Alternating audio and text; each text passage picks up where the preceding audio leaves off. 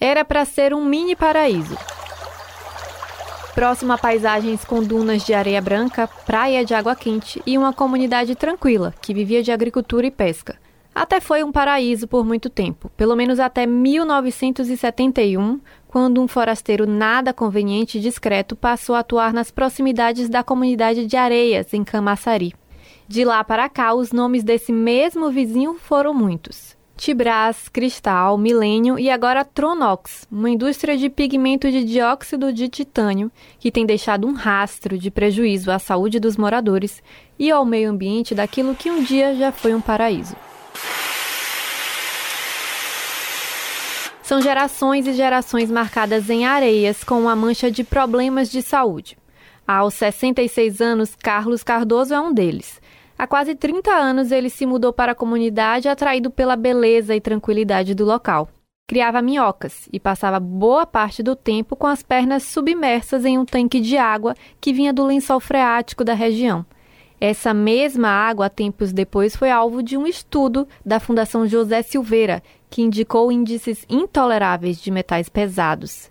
Mas antes disso, Carlos já havia sido diagnosticado com câncer no joelho Passou por 17 cirurgias em 12 anos e precisou amputar uma das pernas. Nós estamos em uma situação aqui agora que só aguardamos uma decisão da justiça e que não continue a Tronox a mandar aqui no nosso paraíso. Os indícios de que havia algo de muito errado com aquela presença começaram a aparecer em 2008, quando a mancha amarela de cerca de 2 quilômetros de extensão surgiu no Mar de Jauá, próximo a Areias.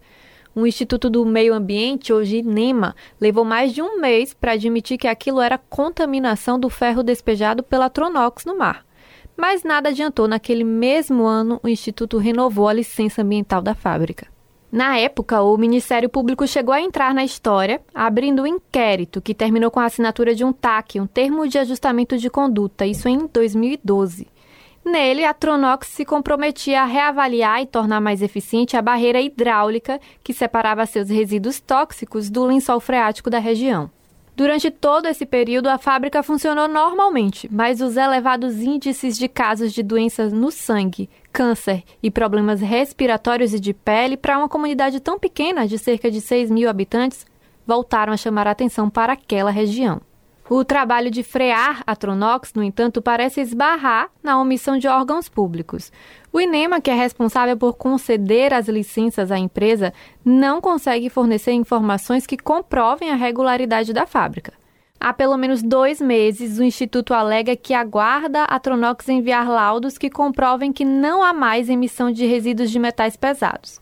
Mas o Ministério Público questiona como o órgão não tem esses documentos se, para conceder a licença, deveria ter realizado uma vistoria.